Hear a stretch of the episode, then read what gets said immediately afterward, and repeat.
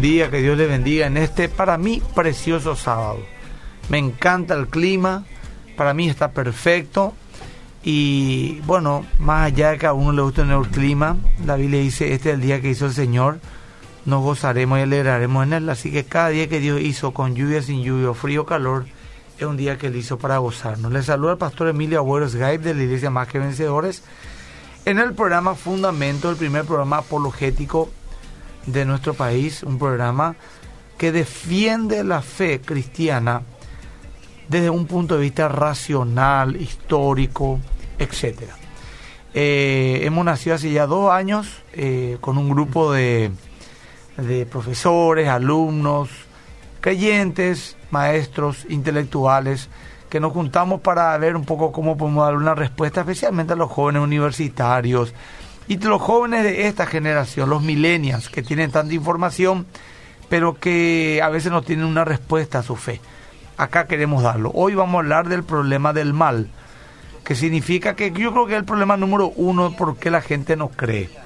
¿Cómo puede ser que habiendo un Dios bueno y de amor haya tanto dolor en el mundo? Y la mayoría de las personas, incluso en la Biblia, que han tenido el conflicto de una desgracia en su vida, han dudado en algún momento. Un ejemplo de Juan el Bautista, que después de haber dicho, este es el, Cordero de Dios que quita el pecado del mundo por Jesús y ver que escuchar que Dios habló, este es mi hijo amado en quien tengo complacencia, y luego de haber, haber visto una paloma bajar, eh, el Espíritu Santo como una paloma, etcétera, cuando le encarcelaron y él está inminente su decapitación, llamó a uno de sus discípulos y le dijo, ve y pregúntale a Jesús si es él el que habría de venir o hay que esperar a otros. Y cuando el discípulo va y le dice a, Jesús, el maestro quiere saber, el rabino, el bautista quiere saber si tú eres el Cristo. Eh, no está esto en la Biblia así como lo voy a decir ahora, pero eh, esto tácitamente le dijo, quiere saber que si, si vos sos realmente el Jesús, si vos sos aquel que le vas a salvar al mundo, eh, y él es tu predecesor y tu primo, eh, y sabes que está en la cárcel y le van a decapitar, ¿por qué no te va a salvarle? Eh, esa sería la pregunta que le hizo. Y Jesús le dijo, mira, anda y contale a tu, o sea, al maestro, al rabino, a Juan el Bautista, anda a contarle que los ciegos ven, los cojos caminan, a los pobres les predicaba el Evangelio, y bienaventurado el que no haya tropiezo en mí. ¿Qué significa eso? Que bienaventurado aquel que a pesar de que no entienda algo o el dolor que esté viviendo, aún así no deja de creer, aún así no retrocede su fe. Bienaventurado aquel que no haya tropiezo en mí. Bienaventurado aquel que a pesar de las circunstancias difíciles le toque vivir, no por eso duda. Y no es fácil. No es fácil porque realmente cuando las cosas están difíciles, un hijo se nos enferma, no aparece una enfermedad en nosotros, muere alguien que amamos, perdemos todo. Hay una injusticia tremenda en nuestras vidas por, por alguien. Nos preguntamos, ¿dónde está Dios? Bueno, ese es el problema, hermano. Para eso hoy le invité a dos personas que son parte del equipo de la apologética y mi hermano, que como siempre es mi co-conductor y conductor también del programa, al pastor Adolfo Aguro, que le va a estar saludando ahora y dándole alguna indicación antes de presentarle a nuestro invitado eh, dónde llamar, o sea, mensaje para escribir y así también poder responderte. Buen día Emilio, buen día a todos los invitados y a la audiencia. Como dijiste, como cada sábado aquí estamos y la gente puede participar mandando sus mensajes al 0972 201 400 0972 201 400 ahí pueden mandar preguntas, comentarios. Les pedimos que no sea muy largo para poder leerlos todos o también pueden comentar en el Facebook Live que está siendo compartido ahora mismo a través de la página de Fundamentos en el Facebook. Y en mi Instagram también es arroba Emilia estoy transmitiendo en vivo si nos quieres ver. Bueno, les saludo al primer invitado. Víctor Cáceres. ¿Cómo te va, Víctor? Dios te bendiga. ¿Qué tal, pastor? ¿Cómo está? Buenos días. Es un gusto, un privilegio volver a estar acá en el panel con, con ustedes. Y bueno, hoy vamos a tratar el problema del mal y esperemos que realmente la gente pueda tener una, una respuesta a, este, a esta problemática y también que pueda encontrar... Eh, pueda encontrar consuelo y paz también, en especial a aquellos que están hoy día pasando por momentos de aflicción. Esa es nuestra nuestra intención un poco hoy, por encima de una respuesta teológica que de hecho que la intentaremos dar el día de hoy, queremos dar también un- una respuesta al corazón de la gente. Muy bien, gracias. ¿Qué tal, José? A ver, ya es parte también del equipo, estuvo el domingo pasado nuevamente con nosotros hoy. Buenos días, pastores, Sábado compañeros. pasado. El sábado pasado, perdón. Sí, sí, sí, estamos nuevamente aquí firmes para poder entender este tema de manera más emocional, ¿verdad? Mm. Ya. Como habíamos hablado, está la parte intelectual y la parte también emocional. Vamos a tratar de dar una respuesta para este para este dilema. el Bueno, mal. perfecto. Eh, yo quiero que la gente le conozca a los apologetas. Eh, por ejemplo, voy a nombrarle al profesor Rainier Siemen, a Vega, a Ale Pastor, Víctor Vega, del CENTA. Pero también quiero que le conozca a ustedes. Eh, ¿Dónde te encuentran en las redes Víctor Cáceres a vos? Me pueden encontrar en el Facebook y también en el Facebook y también en el Instagram como Víctor Cáceres. Víctor Cáceres PI. Víctor Cáceres PY. José, ¿vos dónde te pueden encontrar la gente? También en Twitter, en Facebook, José Abed, Jo- A B larga E D dedo. Bueno, de todos modos, ahí escriban ustedes en el, en, en el Radio de Dira, en su muro están transmitiendo, y acá también en, en Instagram después, sí. Bueno, arrancamos entonces, le- les doy el micrófono, ¿quién Sí, arranca? Arranco yo. Bueno, El tema es definir primeramente qué es el mal, ¿verdad? Eh, hablando un poco técnicamente, el mal es la resolución activa de hacer daño. Entendemos por daño algo que realmente puede ser molesto o puede dañar alguna imagen o algo moral, ¿verdad? El mal, estamos hablando de algo que vaya en contra de una moral, no existe en sí misma, sino que es justamente la ausencia del, del bien. Entonces, ¿qué es la maldad? La maldad es lo que debe no ser. La maldad es lo que debe no ser. Lo que debe ser es lo bueno. La maldad, repito, no existe por sí sola. La maldad requiere de un estándar objetivo y absoluto de la moralidad con el cual las acciones son comparadas. Si tal actividad es una desviación o no da el ancho, entre comillas, ¿verdad? Cuando se compara con el estándar, entonces decimos que tal acción es mala o inmoral. Entonces, también entendemos que la maldad existe en dos formas principales. Primero, que el mal, el problema del mal eh, puede ser el mal natural, que viene de los tsunamis, las pandemias, como habíamos hablado la, la vez pasada. O también puede ser el mal... eh, a ver, moral, el mal moral, exactamente, se me fue la palabra. El, el problema del mal es la- el mal moral y el mal natural. El mal moral ya viene a ser esto que estamos hablando y que vamos a enfocarnos el día de hoy. Después, también tenemos tres fuentes del, del mal. Primero, nuestros cuerpos, porque es un cuerpo frágil, tiene disfunciones, hay enfermedades y emocionalmente sufrimos de desilusiones. También tenemos el- la otra fuente del mal que viene con el mal natural, la naturaleza, que viene a ser los tsunamis, el terremoto, los huracanes, las pandemias. Y luego está el, mal moral que vendría a ser los seres humanos. Habíamos re- recordando que los animales no son agentes morales. Un león puede cazar una cebra y no estaría haciendo algo inmoral porque es amoral, o sea, no posee una moralidad. Y los seres humanos sí poseen una moralidad. Entonces, los, de los seres humanos es lo que viene el, mal moral por medio de las guerras, la represión política, la violencia étnica, el racismo, el engaño, la estafa, etcétera, ¿verdad? Que es lo que vamos a estar también enfocándonos en el día de hoy. Es importante dar una respuesta teológica, como había dicho el querido Víctor, pero en el transcurso del programa también vamos a ir hablando al corazón, ¿verdad? Para que esto sea un poquito más eh, ameno, ¿verdad? Así mismo. Bueno, eh, yo estuve también investigando un poquitito sobre algunos apologetas, ¿verdad? En, aprovecho, pastor, para eh, recomendarle un poco a la gente el curso de Rabí Zacarías, ¿verdad? Ah, que hace poco partió a la presencia del Señor. El curso sigue vigente, con profesores muy buenos, ¿verdad? Profesores en su mayoría egresados de Oxford, gente intelectual muy preparada. Eh, entre esa, entre esa eh, camada de profesores estaba Os Guinness, que es un intelectual eh, inglés que escribió más de 25 libros y su especialidad es justamente hablar del problema del mal. Os Guinness había vivido en la guerra entre China y Japón eh, y habían, donde habían fallecido en tres meses 5 millones de personas. Su mamá era doctora y dijo, en este cuando acabó todo, esa, todo ese tema, había dicho, hubiera sido mejor ser profesora de ballet porque ser doctora sin medicina y sin alimentos permitió lastimosamente que dos de sus hijos murieran. Dos de los hermanos de Os Guinness han fallecido, ¿verdad?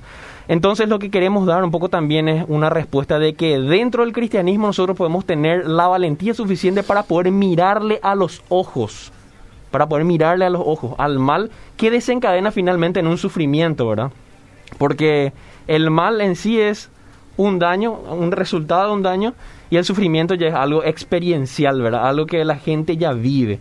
Y el mayor, él decía que el mayor misterio del ser humano es el mal y a su vez el mayor problema. Hemos acabado de vivir el siglo más cruel de la historia. 300 millones de seres humanos fueron asesinados en el siglo pasado. Y acá no solamente nos preguntamos por qué Dios lo permite, sino por qué el ser humano actúa de esta manera contra su propia especie. Y necesitamos respuestas honestas, pastor, a estas preguntas honestas. La gente hace preguntas honestas y nosotros necesitamos dar respuestas honestas también a la gente. Pero el tema es que a veces las personas utilizan un problema que realmente no les interesa. ¿Verdad? ¿Para qué? Para poder eh, intentar, para intentar atacar la fe de las personas, ¿verdad? Una persona que ha vivido su vida de una forma, de cómo, cómo, se le, cómo, se, le antoja, por así decirlo. Y están las personas que han entregado su vida a Cristo y están intentando eh, al, eh, obedecer la palabra de Dios. Y viene una persona que nunca le interesó nada estas cuestiones espirituales y de repente dice, ¿cómo lo que tu Dios puede permitir, verdad, tanta maldad en el mundo? Un comentario más quiero hacer, un comentario nomás sobre eso, ¿verdad? Eh, conocí varios casos, algunos inclusive lo podría nombrar, pero porque no me dan permiso no lo hago, ¿verdad? No he hablado. Gente que sufrió y sufre lo indecible, enfermedades gravísimas de sus hijos, muerte de sus hijos y siguen creyendo. Y viene al vecino, como vos decís, que tiene todo espectacular, su vida bien, tiene plata, sus hijos son sanos, y él sí que es lo que empieza a cuestionar a Dios. El que no sabe que el que sufre se aferra y el que no sufre cuestiona. Es, notable, a lo mejor después podemos eh, evaluar también. Y yo tengo un poco de estadística también sobre eso en lo referente a los campos de concentración nazi, ¿verdad? Bueno, el tema es que algunos proponen el mal como la roca y el fundamento del ateísmo, ¿verdad? Porque si existe el mal, ¿para qué creer? ¿Verdad? Pero nosotros queremos hoy con José proponer algo diferente, ¿verdad? El día de hoy. Queremos, queremos hablar un poco sobre eso. Bueno, hablando un poquito más sobre el mal, ¿verdad? Yendo ahora un poquito a lo intelectual. Un buen razonamiento proporciona toda la información que necesitamos para ver que en realidad la existencia misma del mal es una contradicción para el ateísmo. Si el mal es real, entonces el ateísmo es falso. Porque ¿qué nos dice la cosmovisión atea? La cosmovisión atea dice que nosotros somos una bolsa de células que se unió por azar, accidente, a través del tiempo, y que al universo en realidad, para el universo somos polvo de estrellas. Y las estrellas tienen un carácter moral. No, nosotros simplemente estamos bailando al son del ADN, dice un biólogo reconocido, era Richard Dawkins. Si es que nosotros somos reacciones químicas que suceden en nuestro cerebro, ¿por qué entonces estamos diciendo que algo es malo o es bueno? A Ravi Zacarías le habían hecho una pregunta a esto en una de sus charlas, ¿verdad? Si Dios es tan bueno, ¿por qué permite el mal? Le pregunta a Ravi, ¿verdad? Y Ravi, que falleció hace poquito, ¿verdad? Que ya está en la presencia del Señor, le dice, eh, quiero que te detengas a pensar un poquito y a analizar tu pregunta. Vos me estás diciendo que existe el mal. Mm. Sí, es cierto, existe el mal. Para decir que existe el mal necesitas un parámetro objetivo con el cual distinguir el bien del mal. Y claro, si existe el mal, también existe el, bien, ¿verdad? De ahí se desprende lo malo, ¿verdad? Lo que no es bueno es malo. Y le dice, para establecer lo bueno y lo malo, no depende de nuestras opiniones, debe haber un mal, eh, una moral objetiva porque si es que el bien y el mal son nuestras opiniones nada más, o sería, o sea, algo subjetivo, entonces lo que vos puede, lo que vos llamas bueno para mí puede ser malo. Entonces no hay forma de poder juzgar algo como malo objetivamente. Necesitamos un parámetro objetivo para la moral. Eso sería una moral objetiva, no dependiente de nuestras opiniones, le dice. Y ahí discutieron un poquito y sí, al final quedaron en que la moralidad debería ser objetiva, no subjetiva, dependiente de cada sujeto o de cada opinión, sino por sí misma la moral o el bien y el mal deberían ser por sí mismas, ¿verdad? Y entonces al final aceptó, la moralidad debe ser objetiva. Y Israel le dice, entonces debe haber un dador de, esa, de esas leyes morales objetivas. Y eso es alguien a quien vos estás tratando de negar, no afirmar, le dice, ¿verdad? Entonces repetime, ¿cuál es tu pregunta? Porque si él dice que hay mal, entonces quiere decir que existe también el bien. Si existe el bien y el mal de manera objetiva, entonces quiere decir que hay un dador de, esa ley moral objetiva. Y si es que eh, el universo es amoral o la ciencia o lo, el materialismo, el naturalismo no pueden dar o u otorgar la moralidad porque va más allá de la materia y de la naturaleza, entonces tiene que haber un ser supremo del cual fue dado la ley moral. Entonces ese sería Dios. Ese es uno justamente uno de los argumentos a favor de la existencia de Dios, no en contra de Dios. Entonces, eh, una de las fortalezas del ateísmo, vamos a decirle, que sería acusar al mal o eh, decir que el mal existe, por lo tanto Dios no puede existir, en realidad es un argumento a favor de la existencia de Dios. y, ahí vemos cómo nuestra fortaleza está en conocer realmente la, la profundidad de las cosas que, de las cuales estamos hablando. Si existe el mal, entonces tiene que existir el bien y un parámetro para que nosotros podamos distinguir el bien del mal. Así mismo. Una cosa más quiero decir para ordenar, porque en cinco minutos vamos a empezar a leer los mensajes. Pueden enviar WhatsApp. ¿Cuánto, Adolfo? 0972-200-1400. 0972-200-1400. Y también a mi Instagram, arroba o pueden también eh, colocar ahí en eh, Adolfo Churero, no está bien, pero no me refiero a Freddy Vera, sino que... Eh, bueno, eh, sí, eh, también al, al Facebook Live de Radio Obedira. Así que envíen ya sus mensajes porque va a empezar a leerlo ya en pocos minutos más. Acá ya están llegando algunos. Bueno, y una de las cosas que nosotros habíamos planteado eh, el día de hoy es, primero tenemos que reconocer cuál es la fuente del mal en nuestras vidas, ¿verdad? ¿De dónde es lo que viene el mal? Cristianos y judíos hemos compartido el mismo pensamiento en cuanto a esto, que debido a la desobediencia el pecado entró a la humanidad y a partir de allí el mundo se corrompió. José había hablado de tres fuentes del mal. Primero nuestros cuerpos, ¿verdad? de las enfermedades, las desilusiones, eh, la fragilidad, los problemas que podemos tener, qué sé yo, motrices, etcétera, o así, ¿por qué? ¿Por qué sucede esto, verdad? Esto es algo malo, ¿verdad?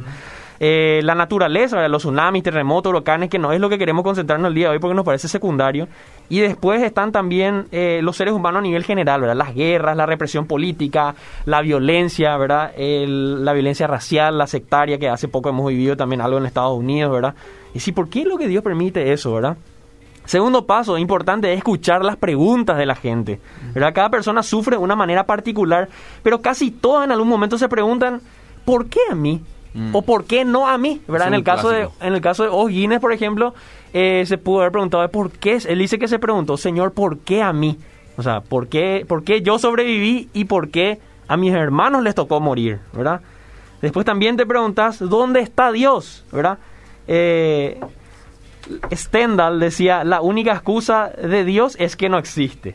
Mm. Después Charles eh, Baudet, no, no, no, sé cómo se pronuncia el apellido de este, dice, si Dios existe, debe ser el diablo, dice. Mm.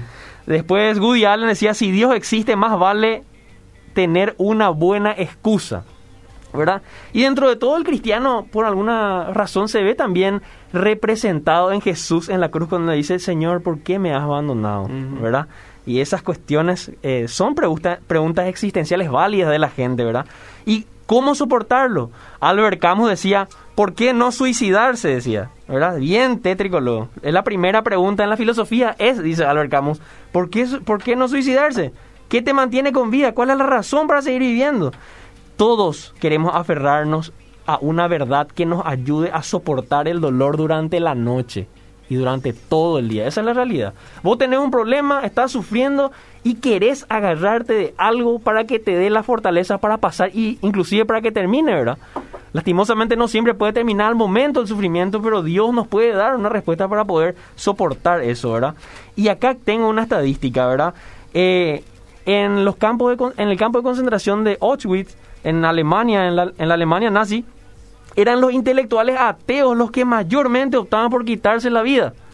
Jean Amery, ¿verdad? Estuve practicando mi francés en este día para poder pronunciarlo bien. sí, Bruno Bettelheim y Primo Levi eran intelectuales muy conocidos judíos que eh, sucumbieron ante ante el ante el ante el ante el mal, ¿verdad? que tenían en ese en ese momento, ¿verdad?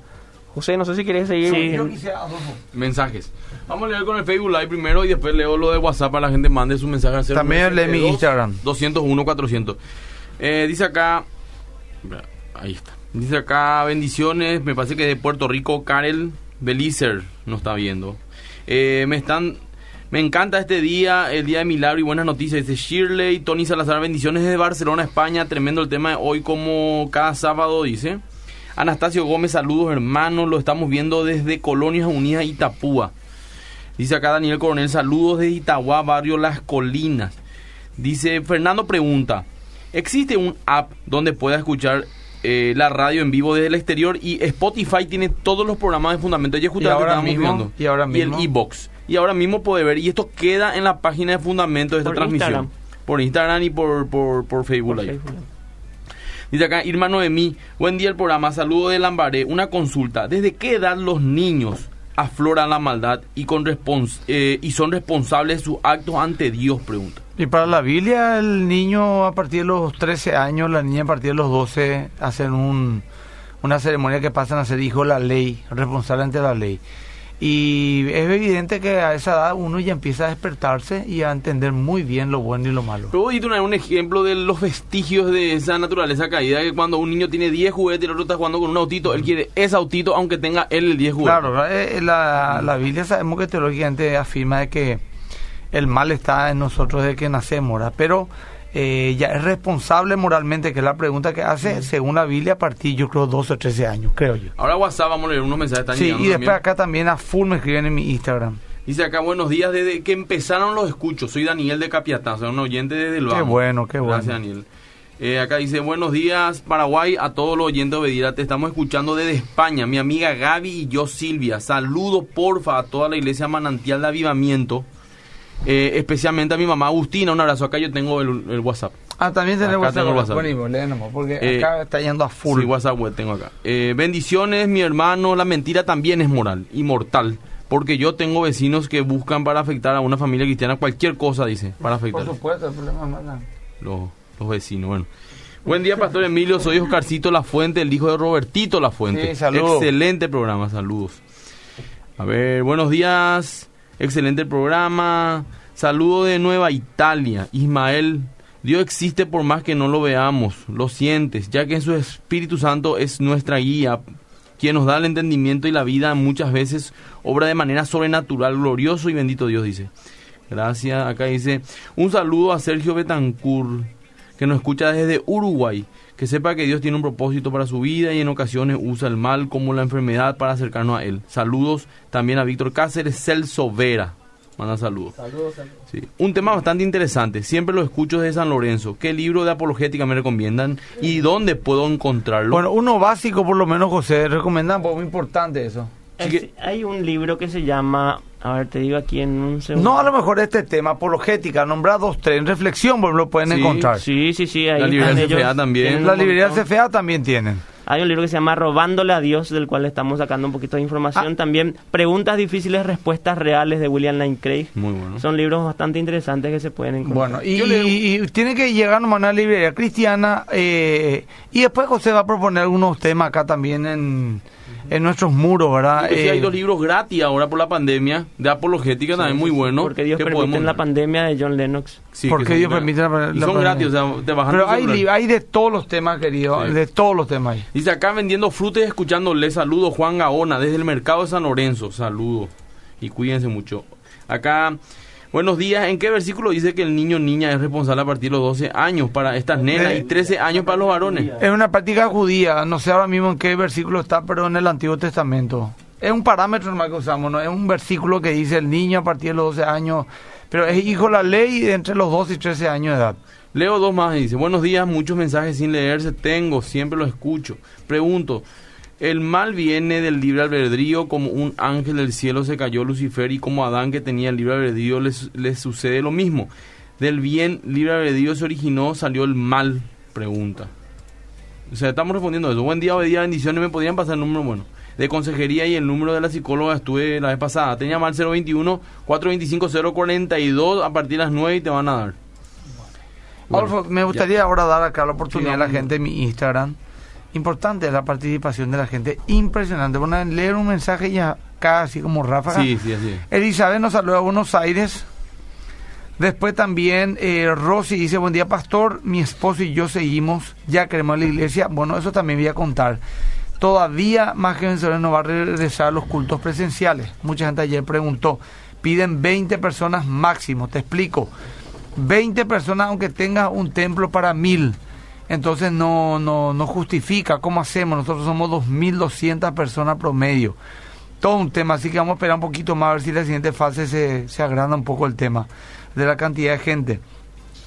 Eh, Luz Vera, buenos días, saluda. Acá hay unos mensajes un poco larguitos, ¿verdad? Que yo quiero leer algunos porque la gente da también su comentario.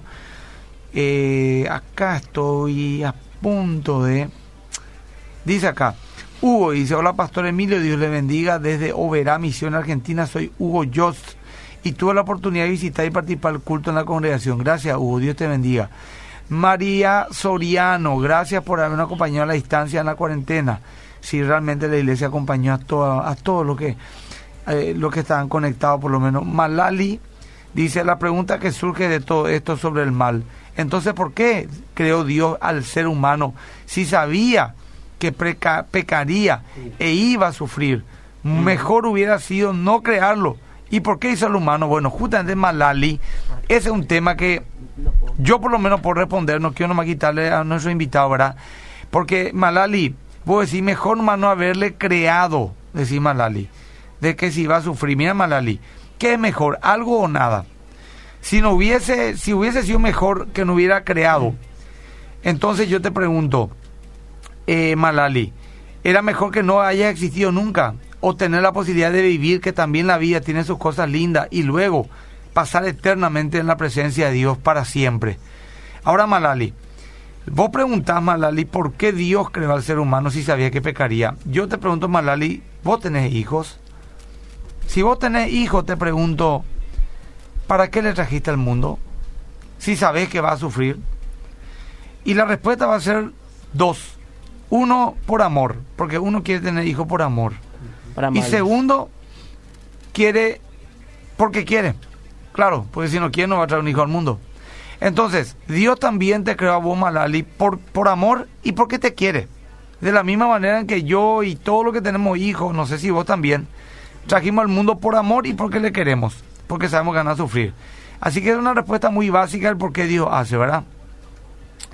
Ahí justamente dice Malali, sí, pastor, eh, eh, ¿acaso a Dios le gusta verle sufrir a la gente? Es un clásico a la hora que nos preguntan eso. Bueno, ahí tiene una respuesta para entender, Víctor va a ampliar. Ahora, esto no es toda la respuesta, Marlali. Esto acá hay para responder, día para poder filosofar. Mi excusa es que la sangre de Cristo se derramó para limpiar mi culpa, dice Ali Servín. Romanos 7 y 8 responde todo lo que están hablando. Nuestra condición de malo y la esperanza en Jesús. Es cierto también, Romy. Bueno, Tuna Casa Paz saluda, Iguazú Argentina también. Eh, bueno, y ahí, buen día, pastor, pregunta, ¿cómo tengo que realizar una maldad para evitar un mal mayor? ¿Soy justificable? O sea, si hace una maldad para evitar una maldad mayor. Una linda pregunta, no sé si ahora lo vamos a responder, ¿verdad? Desde Encarnación saluda Anto. Eh, desde Limpio saludan ahí Aurelia. Arnaldo saluda también desde el interior del país. Y gracias, Pastor Excelente, les tengo una pregunta que me hacen siempre. Bueno, hace nomás tu pregunta, querida. Seguimos, seguimos. Bueno, quiero un poquito hablar sobre lo que dice Alvin Plantinga, ¿verdad? ¿Por qué Dios no detiene el mal, verdad? ¿Por qué Dios permite que el hombre sufra? ¿Por qué tiene que...? el tema es de que, imagínate que Dios creara un mundo donde cuando una persona le da el balazo a alguien, esa bala se convierta en una flor. Cuando alguien se lance de un precipicio, al final ahí se convierte al piso en agua y qué sé yo, se hunda. Cuando alguien se quiere ahogar, eh, se convierte en pez, qué sé yo, y sobrevive. Cuando un niño salta o, accidentalmente pasa enfrente a un camión, el niño rebota y en vez de ser algo trágico es algo divertido, ¿verdad? Y es, feliz, ¿verdad? ¿Acaso eso sería un mundo donde haya libertad?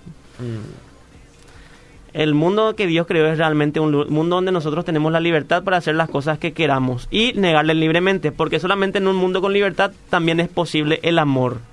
Si es que hay un mundo sin libertad, entonces tampoco sería posible el amor, porque el amor no es algo que uno está programado para hacerlo, sino que es algo de la voluntad que, que, tiene la decisión entre odiarlo, entre amarlo, entre recogerlo, entre zapatearlo, entre lastimarlo o entre cuidarlo. Y en un mundo donde no exista el mal, no habría la capacidad o la posibilidad de amar libremente, porque el, amor tampoco es algo obligado. Ni seguro. El amor no es algo seguro, como decís, ¿verdad? El amor no es algo programado, el amor es algo de la voluntad que, que viene a ser, ¿verdad? ¿Y por qué Dios no detiene el mal? Pero podemos trasladarlo a otra pregunta, porque el mal, cuando uno lo hace, eh, lo hace por placer, ¿verdad? Nadie hace el mal, ay, me disgusta este pecado, ay, me disgusta estar asesinando, sino el que lo hace por placer, ¿verdad? Ay, me disgusta estar robando. ¿Por qué Dios no detiene el placer entonces? De, ese, ma- de esa manera no habría más ningún, ninguna motivación en el corazón del hombre para hacer algo malo. Y no creo que no creo que todos estemos de acuerdo en que quite, quite el placer. Y te doy un ejemplo más, el sexo. El sexo es una fuente de inmoralidad y de mal terrible.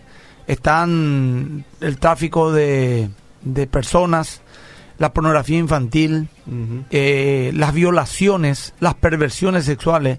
Y todo eso es por un solo motivo. Hay placer detrás de eso, o dinero. Pero también está el placer sexual en un esposo y una esposa que disfrutan su intimidad buscando un hijo. Entonces, si eliminamos el placer, o sea, tendríamos que eliminar el placer para que eliminar el mal. Esa es la pregunta que planteas, ¿verdad? Sí. Y justamente sabemos que no, ¿verdad? Que Dios es bastante sabio, bastante bueno, que permite la libertad, permite el placer, pero permi- permite también que haya agentes morales de las cuales después manifestar su justicia en caso de ser necesario, ¿verdad? Mucha gente en Auschwitz, por ejemplo, estaba mencionando, ¿verdad? Los ateos se agarran de eso diciendo, ¿cómo un Dios bueno puede permitir tanto, tanto sufrimiento? Pero si es que Dios no existe, ¿qué tiene de malo lo que sucedió ahí? Si son solamente sacos de células actuando sobre otro saco de células en un universo que no le importa la moralidad. Es más, yo estuve una vez en una, acá en Asunción, fui invitado en el aniversario más del holocausto judío. No sé si fue la noche de los cristales rotos o algo así que la embajada eh, judía eh, prepara en el mundo entero esa fecha.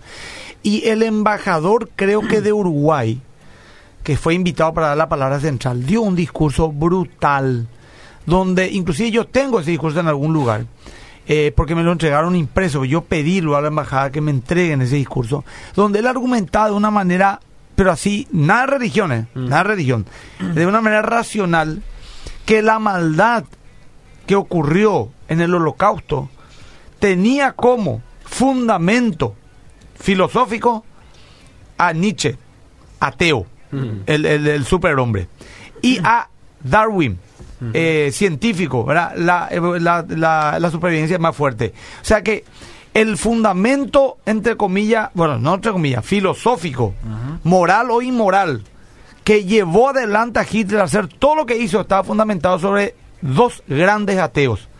Eh, eh, ¿Cómo se llama? Eh, Friedrich Nietzsche. y eh, Darwin. O sea, el ateísmo, el último, fue el responsable de esta perversión, la filosofía atea, no el ateo.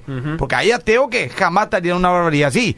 Ojo que no nos vamos contra la persona, vamos contra la ideología, filosofía o pensamiento. O sea, el ateísmo fue la gran base de, de la inmoralidad cometida por Hitler, pero no solamente por él, por el... el- el, eh, un ateo te diría, no, los comunistas son ateos, eh, ¿cómo te decís? Dogmáticos, ¿verdad? Nosotros somos racionales, pero no importa, el ateísmo fundamentó, sea, ya que no hay nadie que va a castigarme, yo voy a hacer todo lo que quiera, ¿sí? Y así también podemos hablar de que la religión dogmática es la que siempre le, le, Claro. le, le- le persiguen. Nosotros no somos dogmáticos en el sentido de que nosotros tenemos una relación, ¿verdad? O sea, la por, misma ejemplo, culpa- por ejemplo, nos dicen de que la religión, o sea, los cristianos mataron, no sé qué, la Inquisición. Eh, en la Biblia no dice ni una parte ahí, Jesús, mátenle a la gente que no cree en mí.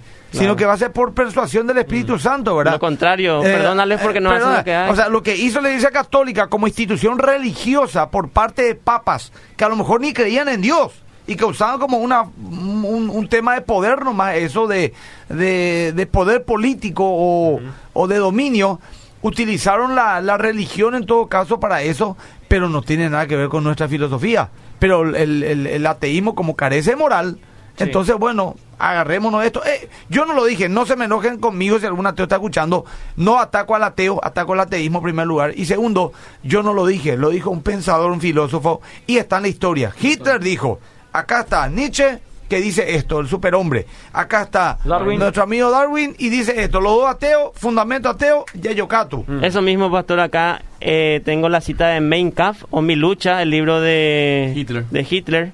Dice, si la naturaleza no desea que los individuos más débiles se apareen con los más fuertes, desea incluso menos que una raza superior, hablando él de la raza aria, los alemanes, los rubios, altos, blancos, se mezcle con una inferior porque en tales casos todos sus esfuerzos a lo largo de cientos de miles de años por, estar una, por establecer una etapa evolutiva superior del ser pueden volverse inútiles. Acá observamos la palabra naturaleza y evolución que fueron las guías de Hitler, ¿verdad? No una religión, no el cristianismo, como mucha gente dice que Hitler era judío y como Hitler, pensando con este, este, pensamiento, iba a seguir a un judío del primer siglo que la gente le toma como debilucho, como... Claro. Bueno, mira, una cosa más, chicos. Nos quedan 22 minutos de programa. Y hemos hablado, argumentado muy interesante el problema del mal, pero todavía no hemos respondido de una manera tajante. ¿Por qué Dios, más allá de Hitler, el ateísmo, de todo, permite el mal. Algunas respuestas lo están dando, ¿verdad? Eh, José, también vos, Víctor. Pero me gustaría ir entrando, si se puede, ya en respuestas bien puntuales, eh, ya sea bíblicas, etcétera, etcétera. Ahora, me gustaría también eh, leer ahora mismo, en dos minutos más, cinco minutos más, la última tanda de mensajes del, del programa. Bueno, nosotros podemos responder en cuanto a la moralidad, ¿verdad? O el mal porque existen niños moribundos, eh, porque hay un mundo mezclado de placer y dolor, porque hay sufrimiento. Eh, pero un señor en un, en un debate también había, había declarado lo siguiente, ¿verdad? A, un ateo que estaba preguntando sobre el mal y la existencia de Dios. Y el, el señor dijo, conozco a una joven que fue violada, quedó embarazada, la violación casi la destruye, casi la mata, y su voz em, eh, comienza a quebrarse, ¿verdad? pero ella entendió que no iba a castigar al bebé por el pecado de su padre. Más tarde dio a luz a un bebé y ahí en ese punto el Señor ya estaba llorando, ¿verdad? Y ese niño creció para ser un pastor a quien Dios ha usado para ayudar a muchas personas, para llevar a muchas personas a Cristo, o sea, para salvar eternamente a las personas. Él ministra a la gente hasta el día de hoy y ese chico creció para ser yo, le dice.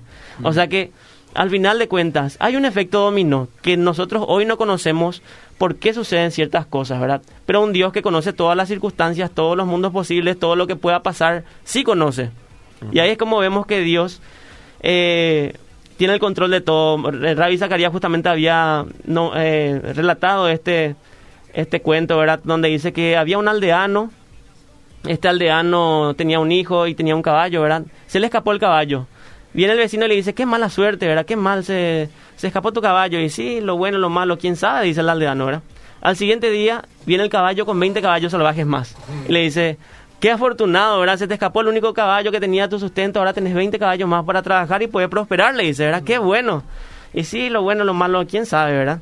Al día siguiente, uno de los caballos salvajes eh, estaba tratando de ser amaestrado, amansado, ¿verdad? y le da una patada a su hijo y le deja postrado en cama. Uh, qué mal, ¿verdad? Tenías 20 caballos a disposición, pero ahora tu, tu fuerza, tu joven, no va, no va a poder trabajar con los caballos, ¿verdad?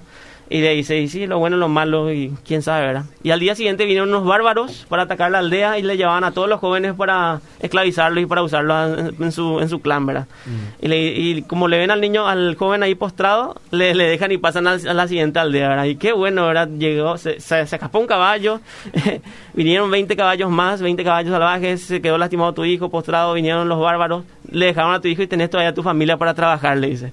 Al final de cuentas, nosotros tenemos una vida tan corta que no conocemos qué es lo que Dios conoce a, través de las circunstancias en las cuales nos quiere llevar. Podemos dar el ejemplo de José de Egipto también. También, todo era malo entre comillas, mm. pero le estaba llevando el propósito de Dios para su vida, ¿verdad? Totalmente. Y no nos olvidemos que todo ayuda bien para los que aman a Dios. Yo voy a decir un poco algo, porque no sé si ustedes van a tener eso, pero una de las respuestas en YouTube que yo encontré teológica muy interesante que lo responde John, John Piper mm. cuando por qué Dios permite el mal. Él dio una respuesta teológica muy interesante en seis minutos. No es fácil de digerirla de una, no me acuerdo, pero si alguien busca, podría encontrar también teológica una, una vez. John. Una vez nuestro amigo Jorge Espino la debatió con un recalcitrante ateo en mi muro. Mm. Y le preguntó también el problema del mal. Y Jorge le explicó así, casi en un artículo fuera, teológicamente por qué. Y el tipo se enojó. Mm. Pero me vení con la teología, que el conocimiento era nada, porque si Dios no existe no es nada y usted no conoce nada. Me vení con un montón de bastardeada. Mm. Al final, ¿qué? ¿Quiere saber qué Dios opina? Del mal. ¿Por qué siendo bueno? Pues es, es como que diga, mira Emilio, vos, vos siendo bueno permitís lo malo. ¿Por qué Emilio? Bueno, yo te voy a explicarlo. Y vos me vas a hablar de tu explicación. Porque, Al final. o sea, al final, o sea, yo sí voy a hablar de Dios y lo que Dios piensa y qué dice, tengo que usar la Biblia. Claro. La respuesta es teológica. Ahora, no significa que es la única respuesta. Estamos también dando argumentos filosóficos, que no es todo lo que hay, porque en un programa entre cuatro personas de una hora no podemos decir todo lo que hay. Estos son resúmenes del libro entero, a lo mejor que hemos leído, que son muy razonables. Si la, la madre de este pastor pudo convertir el mal en bien a través de la violación, ¿verdad? nació su hijo, nació, creció, se volvió pastor. Entonces Dios también puede hacerlo. Nosotros vemos que Dios no es un Dios al que se le escapan las cosas. Y es- eh, con esto estamos diciendo que el fin justifica los medios. Absolutamente no, porque los medios acá vendríamos a ser seres descompuestos como nosotros y Dios actuando a través de nuestros males consigue un bien mayor.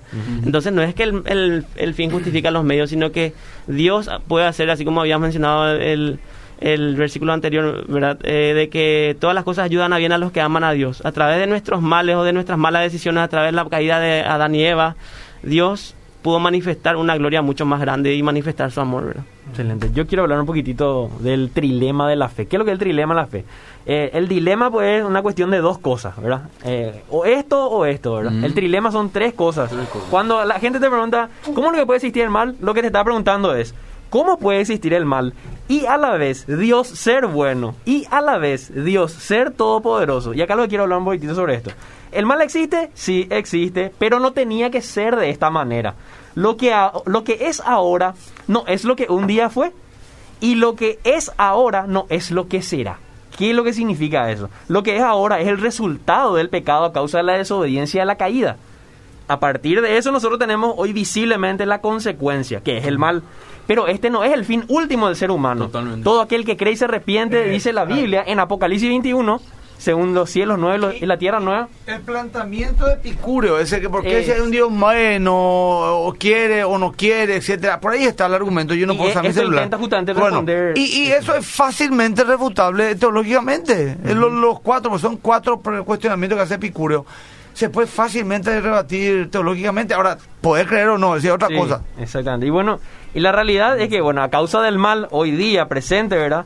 Eh, nos indignamos ante el mal. Y no está mal indignarse. Yo me indigno cuando escucho violaciones, abortos, etcétera, ¿verdad? Y Dios- Corrupción, que está de moda corrupción. ahora. Jesucristo se indignó también cuando profanaban el templo, ¿verdad? Ahora, ¿puede Dios ser bueno?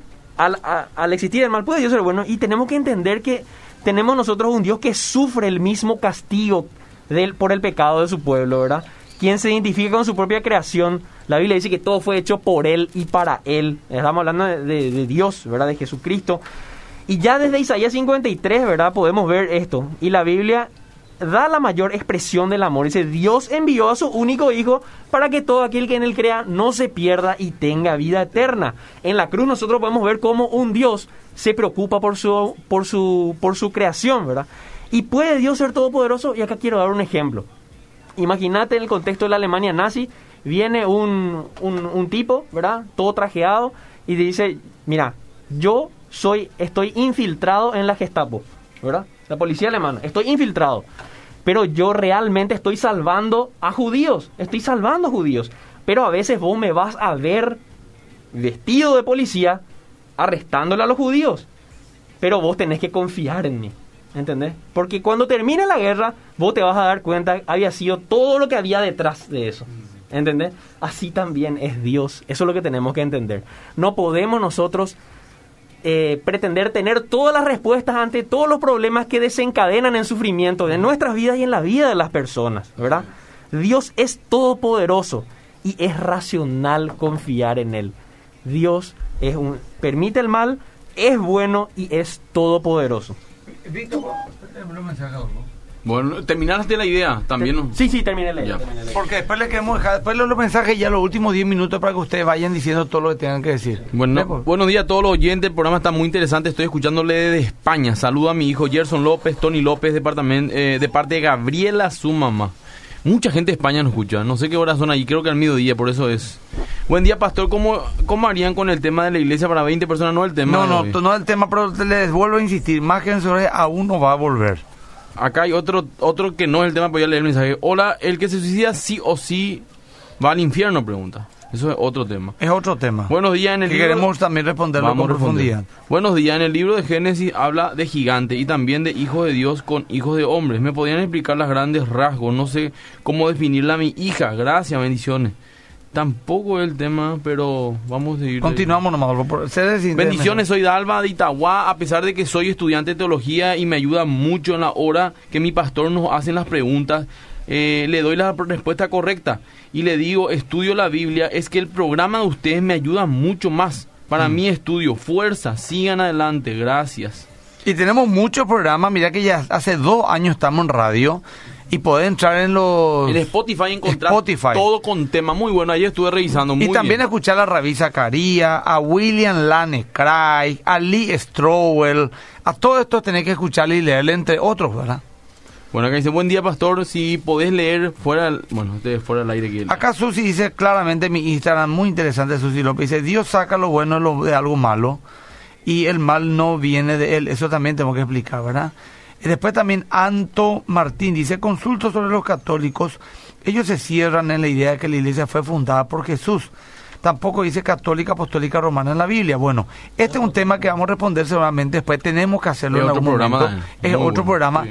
Algunas, por ejemplo, diferencias doctrinales y cuál es, qué es la diferencia entre la reforma protestante y el catolicismo. Eso Que también quedó no, pendiente ese programa, nunca a Tenemos que hacerlo, Sí. tenemos que hacerlo. Eh, un- eh, unos mensajes más y después Dale. ya le doy ininterrumpido a los dos. Y yo tengo acá unos cuantos... Le, le, le- le más rápido, Adolfo. Tenemos Buenos un minuto más. Buenos días, Pastor Emilio, a todos los que están contigo. Allí, excelente programa. Me gustaría saber de la maldad de los niños, en qué parte está en la Biblia, porque a mí me molesta por cualquier cosa que se le dice a los niños que es malo. Está bien. Hay que intentar... ver, ahí, por Sí, favor. eh, lo que hay que entender, hace poco estuve participando en una escuela para padres, ¿verdad? Sí. Y es importante cuando eh, disciplinamos a nuestros hijos no marcar la identidad, no machacar la identidad. Claro. No decirle, vos sos un maleducado, vos sos tal cosa. Una cosa es la identidad y otra cosa es la En todo conducta. caso, decirle, no seas Sí. maleducado, vos Eh, no sos así. Creo que esta pregunta es reiterativa. Yo Sí. creo que está hablando de la naturaleza caída. Obviamente, desde que somos niños, como vos dijiste, pastor, un niño de dos años, vos ya ves que se está peleando con su hermanito por un juguete y cosas así. Eh, yo creo que confundió un poco nomás lo que dijo el pastor. Lo que el pastor habló, el pastor Emilio habló, fue de la responsabilidad. ¿A qué edad un Ese niño por es tema. responsable? Ese por el tema. Sí, mira, espérame un ratito. pues. Vos sos pecadora de que nacés, dice la Biblia. Sí. Pero sos responsable de tus actos a partir de los 12, 13 años, según yo dije. Ante Dios, sí. ¿Qué significa eso, querida? Yo tengo la capacidad de, de, de ser maleducado y grosero y escupir a otro a los 7 años. Pero Dios no me toma todavía como responsabilidad por mi edad, porque a lo mejor un chico así es fruto de una experiencia, de un abuso. Pero a los 13 años, aunque yo haya sido escupido toda mi vida por mi cara, tengo la capacidad de decir, ¿hago o no hago? Bueno, un ratito acá leo más mi Instagram, No arroba nada pues, José, ¿querés decir algo más? Sí, justamente con eso, ¿verdad? Me habían preguntado ayer, con, porque iba a hablar de este tema, cómo Lucifer fue responsable del mal si él no conocía lo que era el mal, ¿verdad? Porque cuando él cayó, cuando él entró orgullo en su corazón, ¿cómo él pudo haber sido responsable si antes de eso no existía el mal? No Mm. existía el mal, ¿verdad? Y acá tenemos que entender que el mal no existe por sí mismo, ¿verdad? Y hay algo que se llama muy importante que están hablando, que es la responsabilidad del ente, ¿verdad? Que no exista no significa que no hayan tenido conocimiento de eso. Dios obviamente sí conocía- conocía el mal, tenía conocimiento porque tiene un conocimiento absoluto, es Dios. Y así también Lucifer, al tener un conocimiento mucho más superior al de nosotros, al de un humano adulto, al de- no se puede comparar con un niño que no sabe, no tiene la responsabilidad para hacer algo. Y él, por su propia voluntad y por su propia libertad, lo hizo en, sabiendo las consecuencias que por eso podía traer. O sea, se Eh, reveló conscientemente. Eh, sería interesante un día preparar un programa de esto teológicamente. Sí. ¿Sabes por qué? Porque acá justamente yo me acuerdo, leí, creo que en el libro Difícil de Creer de, de MacArthur, explica también eso. Y es muy razonable como lo explica, porque él dice que allá al último, el problema del mal es un misterio. ¿Por qué un misterio? Porque la Biblia no nos dice claramente cómo apareció, ni cómo ocurrió, ni por qué ocurrió. Entonces podemos filosofar, podemos argumentar, tenemos algunas respuestas que dar, pero allá al último es una confianza en Dios y en su poder. Justamente acá Belelu dice, tenemos que partir de la premisa de que no merecemos nada, solo la gran misericordia del Creador es lo que tenemos y gracias a Dios lo hallamos. ¿verdad? Es interesante la propuesta de ella también. Ah, un- una, acá, una pregunta que tiene con el programa. Dice, ¿por qué existe una ley moral y por qué tiene autoridad sobre nosotros? ¿Por qué no puede haber moral sin Dios? Ajá, que- esa es la pregunta. La pregunta sería así, ¿por qué tiene que haber un dador de una moral objetiva? ¿Por qué no puede ser esa moral objetiva fruto de las normas de la convivencia que hemos eh, hemos concebido a través de miles de años de evolución? Esa es la pregunta también Mira, que hace. acá yo- podemos yo, tengo más mensajes, pero voy a parar allí porque... No, nomás ahí, porque Sí, esto es una pregunta importante. La gente nos está mandando los mensajes. Demasiado. Vamos a leerlos todos, pero... no sé si Reventó el programa. Acá también pido a Patita, a Irma, perdón que no puedo leer su mensaje en Instagram. ¿Por qué necesitamos a un Dios para establecer la ley moral? ¿Acaso Dios estableció arbitrariamente la mor- la- las leyes morales? Absolutamente no. Sino por su propio carácter, porque, la, porque Dios es Dios Él en es así. esencia, Dios Sí. es bueno, Dios es bondadoso, Dios es santo, Dios es justo. Entonces de ahí se desprenden todo lo que sería la moralidad, ¿verdad? Lo- todo lo que se aleja de eso, todo lo que se aleja de Dios es lo que es, va- es inmoral, ¿verdad? Si es que algo no- nosotros nos alejamos de la luz, nos vamos a la sombra, podemos entender eh, tener una referencia a lo que es bueno y lo que es malo también con respecto a Dios. Es como el sol, sabemos que el sol existe, entonces existe la luz y por ende, por, por la propia esencia del sol sabemos que existe luz. Pero si nosotros nos ponemos bajo un techo, estamos en una oscuridad. Entonces es algo parecido, ¿verdad? ¿Y acaso Dios se somete a otras leyes? Absolutamente no, tampoco, porque entonces no sería Dios.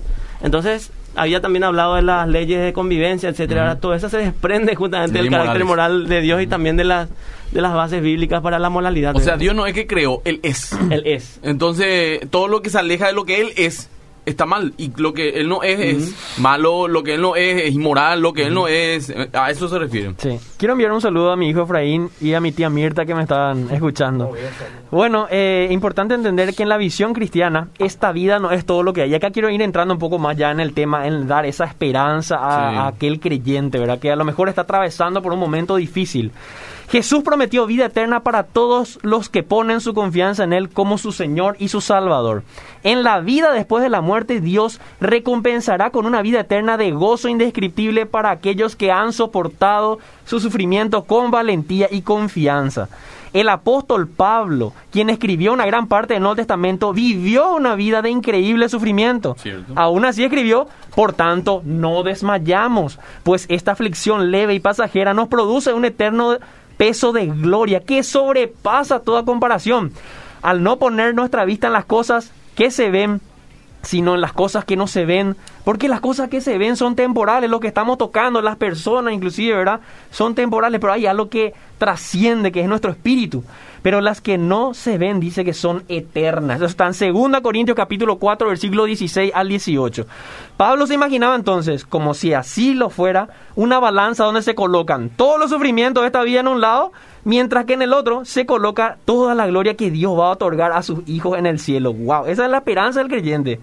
Y el peso de gloria es tan grande que literalmente está más allá de cualquier comparación con los sufrimientos. Además, mientras más tiempo pasamos en la eternidad, menores se hacen los sufrimientos en esta vida cuando son comparados en relación a este momento infinitesimal. Pues por eso que Pablo llamó los sufrimientos en esta vida como una aflicción leve y pasajera. Entendemos, tenemos que entender de que somos peregrinos en esta tierra. Simplemente será- eran superados por el océano de la eternidad divina y del gozo que Dios da a todos aquellos que confían en Él. Dios llama en este tiempo a todos a que se arrepientan y a que crean en Él. Esa es la esperanza que tenemos. Tremendo, amén. Acá volvemos a distinguir ¿verdad? entre el argumento Para, intelectual. para tiempo, hermano, Sí. tenemos cuatro minutos. Sí, sí, sí. Estamos en el argumento intelectual, estuvimos hablando un poquito de eso, pero también está el argumento emocional, ¿verdad? De repente tenemos que saber distinguir también cuál vamos a hablar a la persona con la que estamos, porque de repente puede ser intelectual emocional. Si le damos un argumento emocional a alguien que está buscando una respuesta intelectual, le puede ser deficiente, ¿verdad? No le va a servir mucho. Y si le damos una respuesta intelectual a alguien que está necesitando un abrazo o una respuesta emocional, también podríamos nosotros pasar por Una frío. cosa más, no sé si hace si Sí. dijo eso William Lancray que me pareció impactante. Que cuando una persona está eh, con un estado emocional vulnerable, eh, mejor nomás no debatas racionalmente.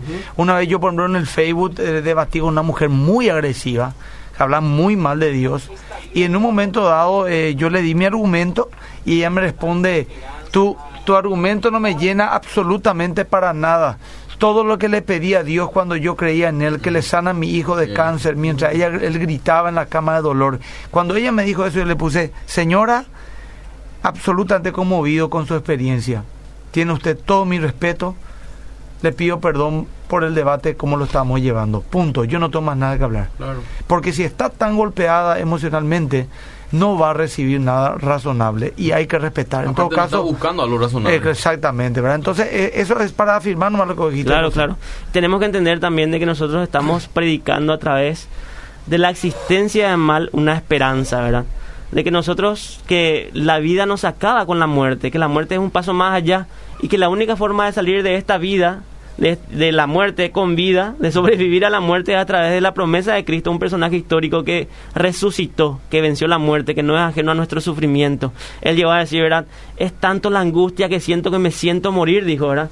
Que hasta sudó sangre, ¿verdad? Dios no es un Dios que se alejó de nosotros en cuanto al sufrimiento, sino que se hizo partícipe con nosotros en nuestro sufrimi- sufrimiento y que cargó con nuestros pecados, que, la, que fue rechazado, que fue escupido, que fue vituperado, que fue eh, azotado, que fue crucificado y por último Él entregó su vida justamente para que nosotros podamos tener vida eterna. Perfecto. Mira, José, dos minutos más a, lo- a los dos le digo para poder cerrar ahora. Y sí, y nada más que eso, ¿verdad? Decirle que el cristianismo, la cosmovisión cristiana, tiene una respuesta, una esperanza para la gente que está sufriendo del mal, del daño, y que el ateísmo o cualquier otra cosmovisión se queda deficiente ante esta situación. Sí, sencillamente quedan con pregunta. Ahora, eh, este está quedando recorto. Súper. Y yo Vamos a creo tener que, que hacer otro problema Sí, de esto, ¿verdad? Y va- vamos, vamos a tener que hacer otro, programa, sí. No otro programa, otro problema. Eh, también, pero pero podemos continuar. Vamos a evaluar en la semana si volvemos a hacer, por ejemplo, el sábado que viene, o problema respetamos la agenda que tenemos. Acá, Belu, que me parece extraordinario, Belu, tu razonamiento. Dice, exacto, al final nosotros no estamos llamados a no sufrir aquí en el mundo. Estamos llamados a vivir en la gloria de Dios. Y esta es una Amén. respuesta que yo quiero dar. ¿Qué significa? La gente pues te dice, Dios nos creó para sufrir, es para todo lo que estamos pasando, para sufrir nomás. Bueno, si Dios nos creó solamente para lo que en este mundo podamos vivir, sí es un Dios cruel, porque en este mundo se sufre. Sí. Ahora, si Dios nos creó para sufrir por un periodo de tiempo según su voluntad y según lo que Él determinó y está escrito en la Biblia, para vivir eternamente y para siempre en un lugar de plenitud donde no hay llanto ni dolor, entonces la cosmovisión cambia. Eso es lo que dijo una vez, dijo Rabí Zacarías, y me parece fantástico, ¿verdad? Mi esperanza eterna está en el cielo y en nuestra bendita esperanza, según el apóstol Pablo. O sea que, si creemos en Dios y damos por hecho que la palabra de Dios es la Biblia, ahí encontramos que el fin del hombre no tiene que ser un sufrimiento eterno. Es temporal, como leyó hace rato José. Nuestro fin eterno es en el cielo, en la presencia del Señor, y eso es lo que vale. ¿Qué decir algo más, Víctor? Y solamente nuestras oraciones para aquellos que están pasando por momentos de, de aflicción, de sufrimiento, darles esa esperanza de que Cristo está ahí en ese momento también. Que Dios no es ajeno a nuestros problemas, a nuestras tristezas, a nuestras angustias. Y hay una esperanza, como hemos hablado en Apocalipsis 21, si pueden, si pueden anotar y pueden leer, da la esperanza del creyente cuando partamos a la eternidad. Dice que Él nos llamará a sus hijos y nosotros le llamaremos Padre. Qué bueno, qué bueno. Una Mira, última cosita. Sí, te escucho, querido. Con respecto al problema mal, para no tener otro problema, le quiero mandar a- saludos a mis alumnos de doctrina que me están acá por quitar la cabeza. Les Yo también le mando a, mi- a mis alumnos de Fundamentos Doctrinales uno también. Pues, Acá me- que enviamos como el otro profe envió y vos no me Son esos los cursos, para aclarar también el pastor, que ellos están hablando de más que vencedor, que ahora se está haciendo vía online. Es muy importante Por favor. gente que pregunta. Y otra cosa, acá dice Julio León, el programa tiene durado dos horas por lo menos, muy interesante el, el tema y nos quedamos cortos. Bueno, está Acá yo bien. quiero enviar un saludo también a un lujo de oyente, la pastora Milagro Aguayo. Eh, le enviamos un saludo, de Perú. Perú, Sí. eh, y también un saludo a un padre, un padre en el continente, el pastor ah, Aguayo, eh, eh, porque acá en Paraguay se festeja el Día del Padre el próximo domingo, así que queremos ya enviarle un saludo. Eh, Malali dice, si morimos y vos, bueno, a que le responde a una persona. ¿Verdad que acá hay una chica que me dice, pastor, aprendo muchísimo y me dan muchas respuestas en este programa. Realmente las necesito. Qué bueno. Hugo Torres dice, así como la vida de Jesús cuando fue al desierto, así es nuestra vida. Tendremos tentaciones y luchas, pero al final somos más que vencedores.